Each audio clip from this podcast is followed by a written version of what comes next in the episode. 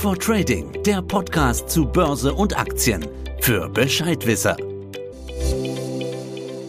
Also ich weiß ja nicht, wie es euch geht, aber bei über 30 Grad Außentemperatur ist meine Sorge über eine eventuell kalte Wohnung im Winter derzeit noch sehr weit weg. Das Szenario könnte uns allen, die eine Gasheizung im Haus oder in der Wohnung haben, aber durchaus drohen. Nun, aufgrund des russischen Angriffskrieges auf die Ukraine haben nämlich westliche Staaten schwere Sanktionen gegen Russland verhängt. Im Gegenzug setzt die russische Regierung ihre Energieexporte und dabei vor allem Erdgas als strategische Waffe ein, um den Westen unter Druck zu setzen und schickt derzeit viel weniger von dem begehrten Rohstoff durch die Pipeline, als eigentlich vertraglich vereinbart ist. Nun zwei Grad weniger Raumtemperatur, wie jetzt beispielsweise von der Bundesregierung gewünscht gegenüber uns Bürger im Winter, dürfte sicherlich keinen von uns umbringen. Eine spürbar geringere Erdgasversorgung wäre für viele Industriebetriebe in Deutschland hingegen aber ein echter Schock und könnte uns in eine reale Wirtschaftskrise stürzen. Nun, während in Deutschland jede zweite Wohnung mit Erdgas beheizt wird, benötigen viele Betriebe den Rohstoff essentiell für ihre Prozesse, sei es zum Beispiel für die Herstellung von Düngemitteln, Kunststoffen oder auch Lebensmitteln. Um mögliche Produktionsstopps in der Industrie und Landwirtschaft zu verhindern und auch einen kalten Winter vorzubeugen, arbeitet unsere Bundesregierung mit Hochdruck an möglichen Lieferalternativen. Aber die Frage, wie konnte es eigentlich so weit kommen? Warum verspricht der Austrau von sogenannten Flüssiggas Hoffnung und kann ich als Anleger von der aktuellen Lage eigentlich auch profitieren? Und damit hallo und ganz herzlich willkommen zu einer neuen Ausgabe unseres Fit for Trading Podcast. In dieser Reihe informieren wir euch über relevante Marktthemen, aktuelle Trends, Chancen und Entwicklungen an den Kapitalmärkten. Wir geben euch die wichtigen Hintergrundinformationen für eure Anlagestrategien. Mein Name ist Falco Block, ich bin Sales-Stratege bei der Dezentbank in Frankfurt. Nun und heute ist Freitag, der 29. Juli und zu unserem heutigen Thema Erdgas und Energiekrise begrüße ich ganz herzlich meinen Kollegen Michael Kopmann.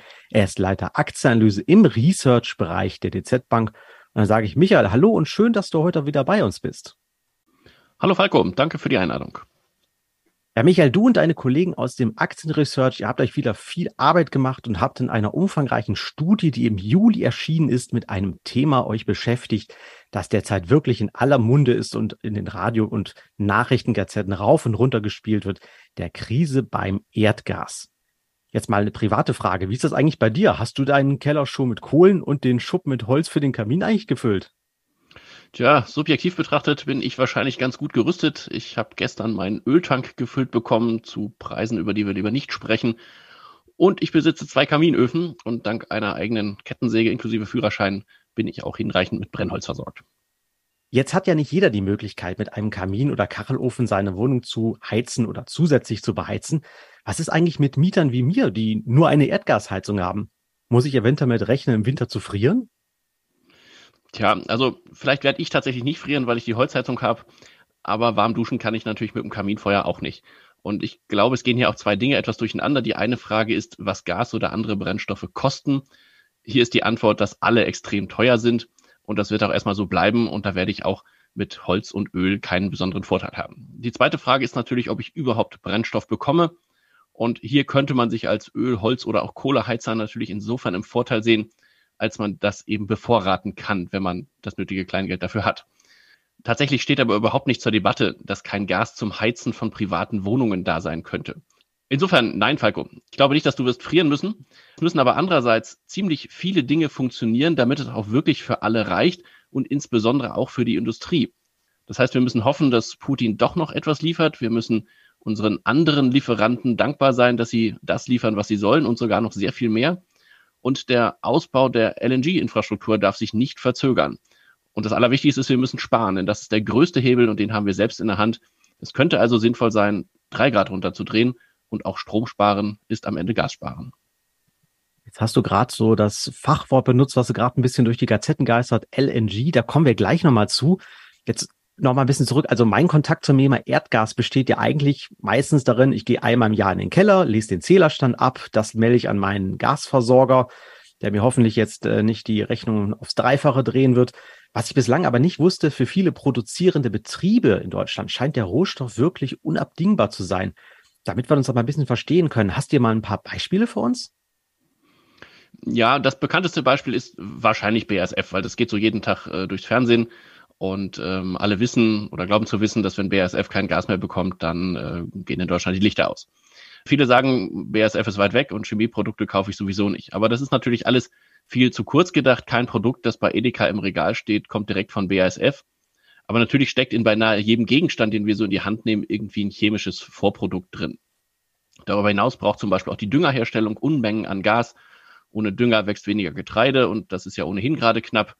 Aber auch der Bäcker vor Ort braucht große Mengen Gas für seine Öfen. Die Molkereien brauchen Gas, um die Milch zu erhitzen. Brauereien brauchen Gas, um Maische zu kochen und um Glasflaschen herzustellen. Diese Liste ließe sich quasi endlos fortsetzen und um Dinge erweitern, deren Wichtigkeit wir nicht anzweifeln, auf die wir nicht verzichten wollen. Und am Ende des Tages fühlt sich jeder irgendwie äh, systemrelevant und pocht darauf, bei einer Gaszuteilung doch berücksichtigt zu werden.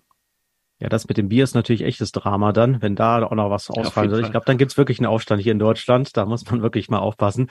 Jetzt nochmal zur Einordnung. Wie konnte es dann eigentlich überhaupt zu dieser Energie- und insbesondere Erdgaskrise kommen, vor der wir jetzt stehen? Das war ja eigentlich vor, will ich sagen, vor ein paar Monaten vielleicht nicht, aber hat sich ja lange Zeit eigentlich niemand drum gekümmert, so richtig, oder? Ja, genau, das ist auch schon eines der, eine der Ursachen. Ähm, ich glaube, es gibt zwei Aspekte und man muss vielleicht auch ein bisschen ausholen. Das eine ist, wir haben eine große Abhängigkeit von Russland und das andere ist, wir haben Speicher, die zu Beginn dieser Krise nicht so richtig voll waren. Jetzt muss man ein bisschen auf die Landkarte gucken. Deutschland ist eines der wenigen westlichen Länder der nördlichen Hemisphäre, das selbst nur über geringe Erdgas- und Erdölreserven verfügt. Das heißt, wir müssen erstmal alles importieren, was wir hier so verfeuern und verheizen. Weil wir im Norden liegen, brauchen wir viel Gas äh, zum Heizen. Außerdem haben wir eine hohe Industriedichte. Das ist also nochmal ein Aspekt, der besagt, dass wir sehr viel Gas brauchen. Und außerdem ist Gas natürlich im Vergleich zu Öl und Kohle relativ emissionsarm beim Beheizen von Gebäuden und bei der Stromerzeugung. Und deswegen setzen wir stark auf Gas. Zudem liegt Deutschland in, sagen wir mal, günstiger Pipeline-Reichweite zu großen russischen Erdgasfeldern irgendwo da in Westsibirien. Und das hat man also schon vor 50 Jahren, in den 1970er Jahren, äh, ebenso festgestellt, dass das irgendwie eine Win-Win-Situation sein könnte. Wir brauchen Gas, die haben Gas und es ist nicht so weit. Und tatsächlich war die Sowjetunion und dann auch ja die später die russische Föderation zwar noch nie demokratisch, aber immerhin mal vertragstreu. Und bis Anfang 22 haben die ja auch geliefert, was sie eben zugesagt haben. Um mal ein paar Zahlen zu nennen, wir verbrauchen in Deutschland etwa 100 Milliarden Kubikmeter Gas im Jahr. Davon kam zuletzt etwa die Hälfte aus Russland, der Rest aus Norwegen und Holland. Und insofern, wenn man die Hälfte von einem Lieferanten bezieht, dann ist das erstmal eine ziemlich große Abhängigkeit.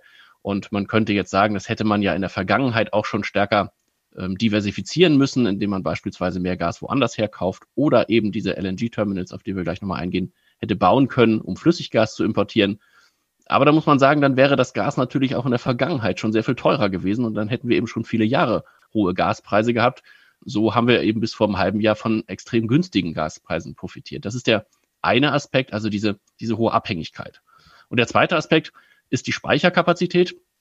Wir haben in Deutschland eine Gasspeicherkapazität von etwa 25 Milliarden Kubikmeter, also ein Viertel dessen, was wir verbrauchen. Ähm, das sind die größten Speicher in Europa, in Westeuropa.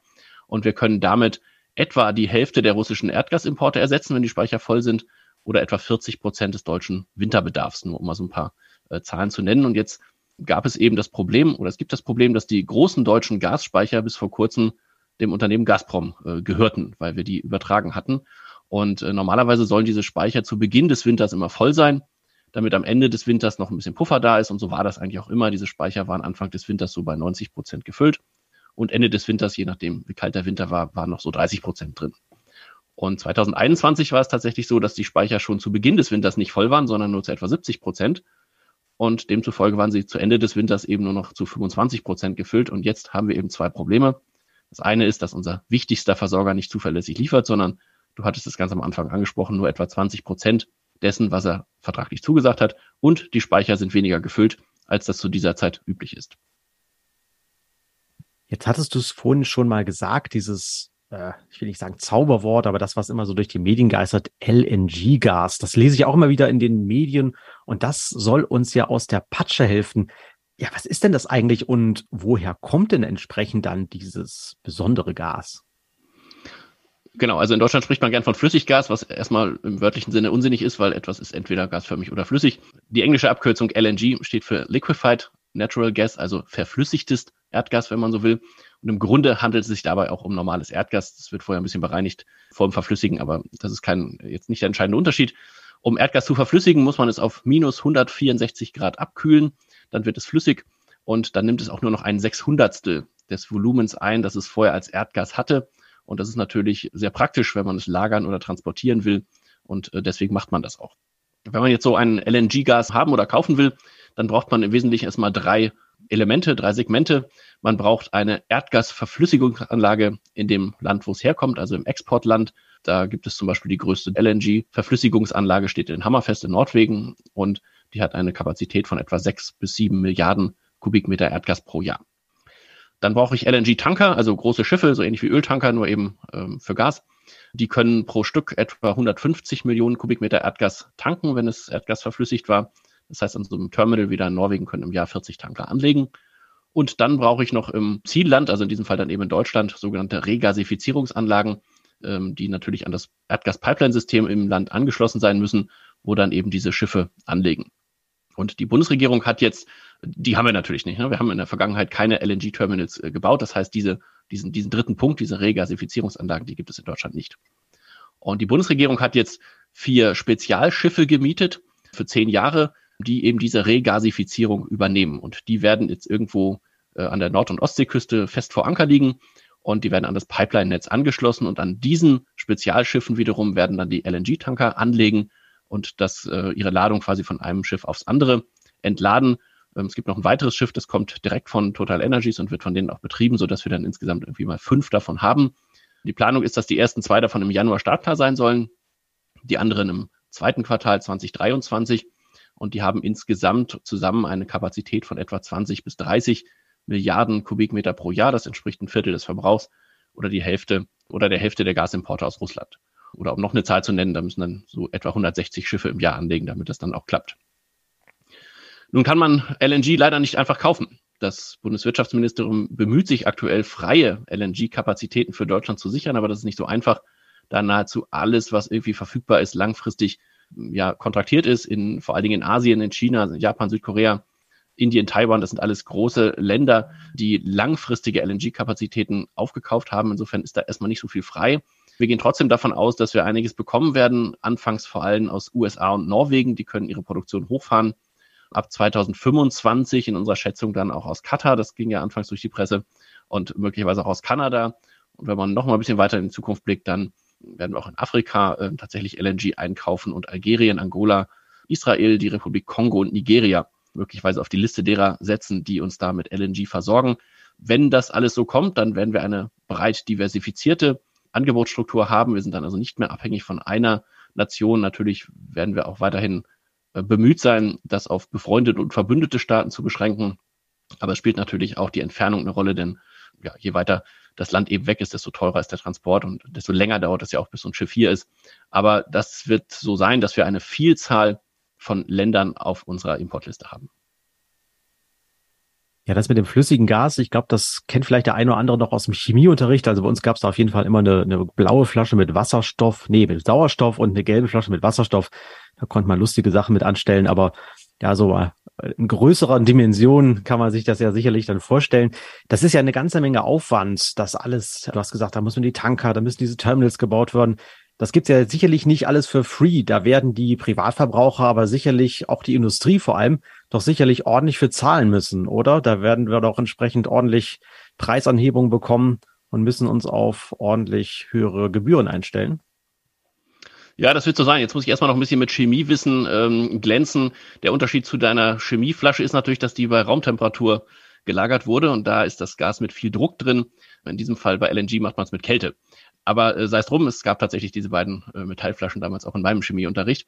Um die Frage nach den Preisen zu beantworten, definitiv wird es teuer. Allein die Miete für diese vier Schiffe kostet drei Milliarden für die nächsten zehn Jahre. Dort, wo die anlegen sollen, müssen ja auch noch Pipelines gebaut werden. Unser Pipeline-Netz geht ja nicht direkt bis an den Hafen. Das heißt, diese Schiffe müssen da irgendwie angedockt werden.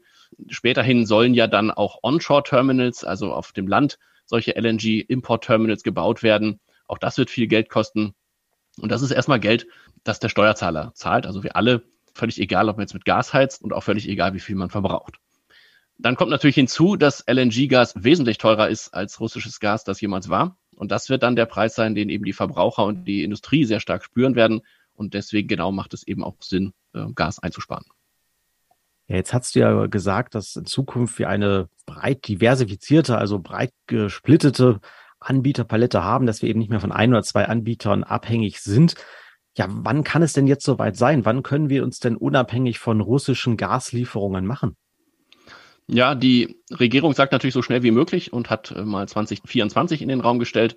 Wir haben das nachgerechnet und äh, haben mal so bestimmte Annahmen getroffen. Also wenn alles klappt, und das sind jetzt eine ganze Menge Dinge, die klappen müssen, dann kann es auch ein bisschen eher soweit sein. Das setzt aber voraus, dass erstens mal die geplanten LNG-Terminals im Zeitplan liegen. Das heißt, dass da Anfang Januar 2023 tatsächlich das erste von diesen großen Schiffen vor Anker liegt, dass wir ausreichend LNG tatsächlich am Weltmarkt beschaffen können, zu welchem Preis auch immer, dass wir dann im Jahr 2023 bereits etwa 16 Milliarden Kubikmeter Erdgas tatsächlich über diese LNG-Terminals werden importieren können, dass viertens die verbündeten Länder, die jetzt ihre Produktion hochfahren, die Wartungen rauszögern, also insbesondere Holland und Norwegen, auch 2023 ihre extrem hohen Pipeline-Liefermengen beibehalten. Da geht es ja nicht um LNG, da geht es um Pipeline-Gas.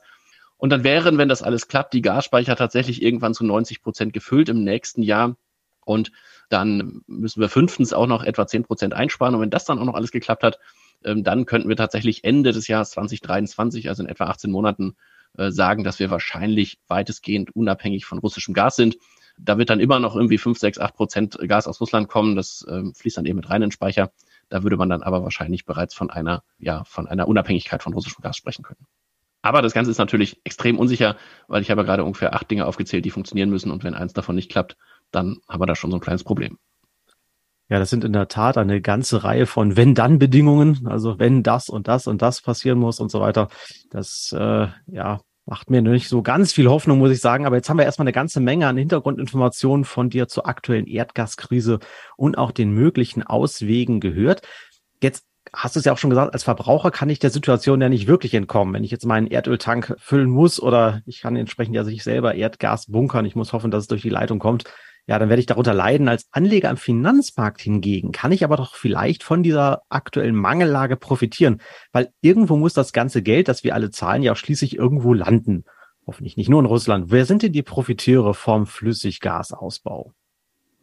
Ja, auch hier könnte man sich natürlich immer wieder diese Frage stellen, ob man jetzt nach Gold graben oder die Schaufeln verkaufen sollte. Die Schaufelhersteller sind in diesem Fall die klassischen Anlagenbauer ich sag mal, Milliarden Kubikmeter brennbares Gas auf minus 160 Grad zu kühlen und dann auf ein Schiff zu laden, das können jetzt nicht viele.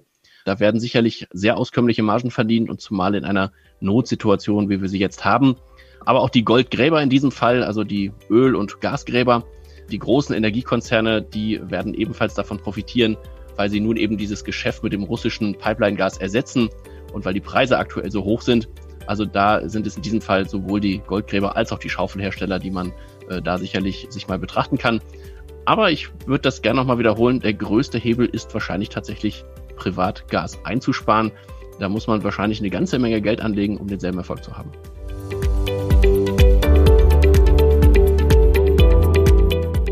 Ja, Michael, dann sage ich an dieser Stelle wieder vielen Dank für die umfangreichen Informationen und Hintergrundinfos zum Thema Erdgaskrise und LNG oder in Deutsch ganz einfach gesagt Flüssiggasausbau. Ja, und damit sind wir auch wieder am Ende unseres Podcasts für heute angelangt. Ich hoffe, es hat euch gefallen und wir konnten euch interessante und relevante Informationen zum Thema Erdgaskrise und dazu passenden Anlagemöglichkeiten geben. Wenn ihr jetzt im Anschluss noch Fragen, Anregungen, uns Lob oder Kritik mitgeben wollt, dann schreibt uns gerne an wertpapiere.dzbank.de. Ja, und wenn ihr keine unserer kommenden Folgen verpassen wollt, dann abonniert doch auch gleich unseren Kanal. Beachtet an dieser Stelle auch unsere rechtlichen Hinweise, die haben wir dann euch wieder in die Show Notes gepackt. Ja, und dann wünsche ich euch an dieser Stelle viel Erfolg beim Anlegen. Hoffe, ihr konntet einige von den Ideen nutzen oder könnt sie nutzen. Genießt das schöne Wetter draußen mit den Augenzwinkern, solange es noch warm ist. Und bis zum nächsten Mal. Tschüss, macht's gut und bleibt gesund. Das war Fit for Trading, der Podcast für deine Investments. Fit for Trading, der Podcast zu Börse und Aktien für Bescheidwisser.